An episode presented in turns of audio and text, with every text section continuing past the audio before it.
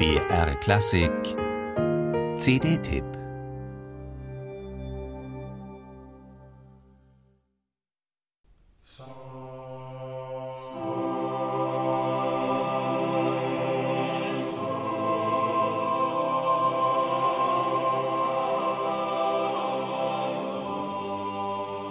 Nach ihrem Tod hat man ihre Regentschaft verzerrt dargestellt, als eine finstere Restaurationszeit und sie selbst durch den Beinamen die Blutige verunglimpft. Doch als Mary Tudor, Tochter Heinrichs VIII. und seiner ersten Frau Katharina von Aragon, 1553 zur englischen Königin gekrönt wurde, ging durchaus ein Aufatmen durchs Land. Denn der fanatische Bruch mit der traditionellen Frömmigkeit, den ihr Vorgänger und Halbbruder Edward angeordnet hatte, die Unterdrückung der lateinischen Messe, die Ächtung der Marienverehrung, die Zerstörung der heiligen Figuren und Schändung der Altäre, all das war in der Bevölkerung weit weniger populär gewesen, als eine tendenziöse Geschichtsschreibung später glauben machen wollte.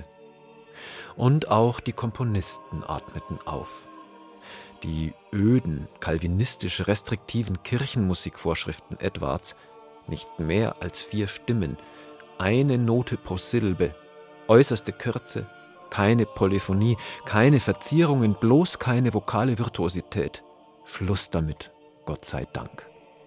Thomas Tallis konnte also durchstarten, als er, vermutlich für die Weihnachtszeit des Jahres 1554, für die königliche Kapelle seine Missa pur natus est nobis komponierte und schuf ein Meisterwerk allererster Güte, durchgehend siebenstimmig, weit ausholend, funkelnd von kontrapunktischen Künsten, voller klanglicher Strahlkraft und jubelnden Melismen.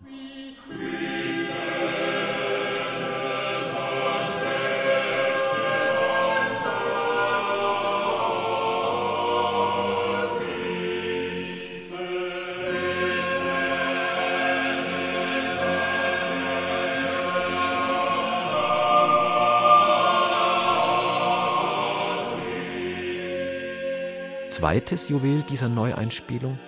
Telles großartiger Marienhymnus Videte Miraculum. Ein kühner, ekstatisch aufgewühlter Lobgesang auf die Jungfräulichkeit der Gottesmutter. Schmerzlich schön in der Pracht seiner Dissonanzen.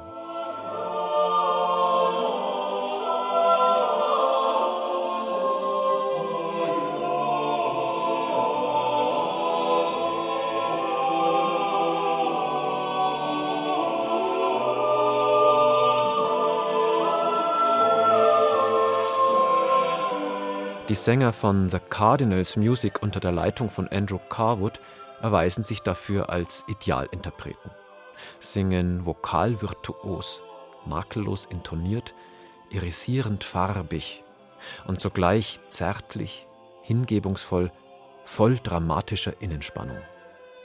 So entwickelt Tallis himmelstürmende Musik ihren unwiderstehlichen, kontemplativ-mystischen Sog, wird Augenblicksmusik, eine rauschhafte, schönheitstrunkene. Und die Zeit, wie es so schön in der Offenbarung heißt, und die Zeit wird nicht mehr sein.